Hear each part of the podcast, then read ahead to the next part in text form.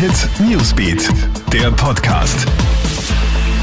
Hallo, Gilbert Stadelbauer hier. Ich wünsche dir einen schönen Montagmorgen und zu Beginn gibt's bei uns das aktuelle Update in Sachen Corona.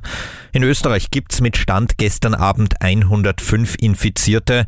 Besonders folgenreich ist ein Fall aus der Steiermark, wo eine Mitarbeiterin des LKH Hartberg positiv getestet wurde.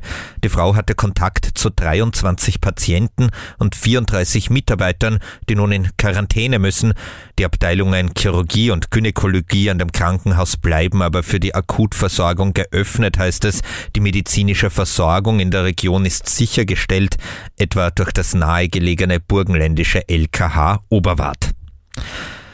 Morgen starten die Fieberchecks an der Grenze zu Italien. In Tirol sollen etwa zwei mobile Gesundheitscheck-Teams am Brenner sowie an den Grenzen Sillian und Reschenpass punktuelle Gesundheitskontrollen vornehmen.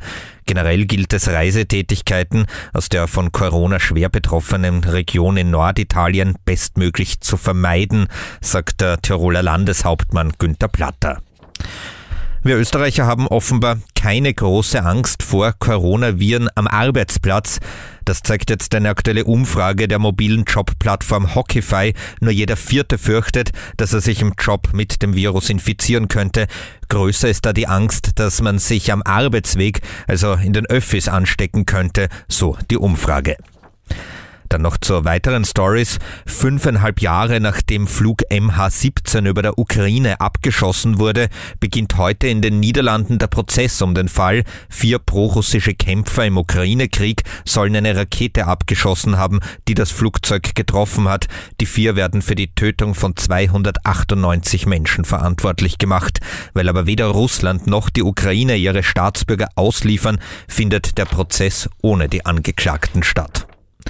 Und Cyberstalking ist stark am Vormarsch. Das auf Internetsicherheit spezialisierte Unternehmen Kaspersky warnt vor einer explosionsartigen Zunahme an Stalkerware.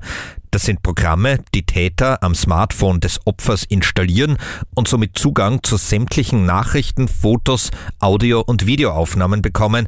Es gibt aber Tricks, wie du solche Stalkerware erkennst. Ein Hinweis ist etwa, wenn dein Daten- und Akkuverbrauch plötzlich stark ansteigen. Soweit das Aktuellste vom Krone-Hit Newsbeat. Unseren Podcast gibt's auf allen Plattformen. Wir freuen uns, wenn du uns abonnierst oder uns ein Like gibst. Bis zum nächsten Mal. Tschüss. Krone-Hit Newsbeat, der Podcast.